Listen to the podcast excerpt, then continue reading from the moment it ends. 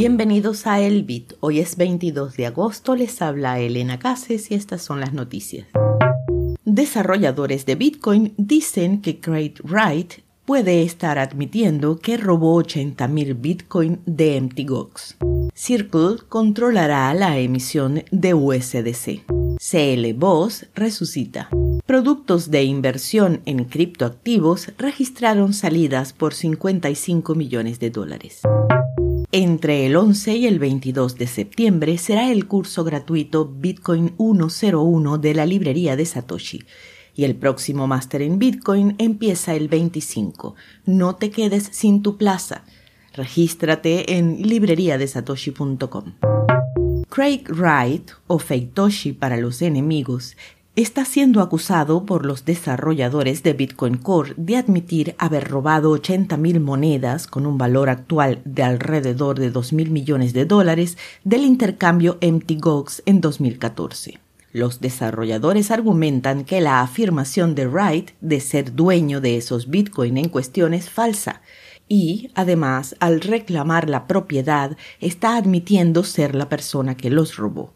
Wright ha negado las acusaciones. Circle, la empresa que crea la stablecoin USDC, anunció que se hará cargo de la emisión y la gobernanza de la moneda. Anteriormente era emitida por el consorcio Center, que también incluía a Coinbase. El exchange no queda fuera de las decisiones ya que también es accionista de Circle.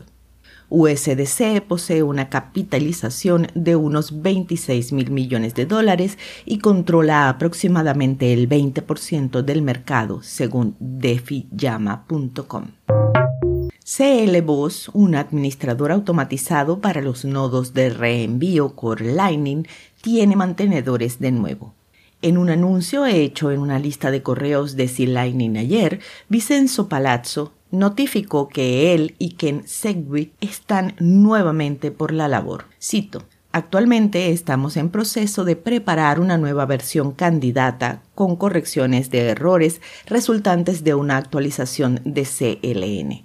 ¿Quién podría ayudarnos compilando e informando cualquier error que encuentre en cualquier versión de Core Lightning? Esto incluye todas las versiones lanzadas en 2023. Los productos de inversión en activos digitales registraron salidas por un total de 55 millones de dólares en la semana que finalizó el 19 de agosto pasado. Esto fue impulsado por las salidas de Bitcoin, unos 42 millones de dólares, Ethereum, unos 9 millones, y otras monedas alternativas. Los flujos de salida probablemente se debieron a las noticias recientes de que la Comisión de Bolsa y Valores de Estados Unidos no está aprobando de manera inminente un ETF de Bitcoin basado en spot.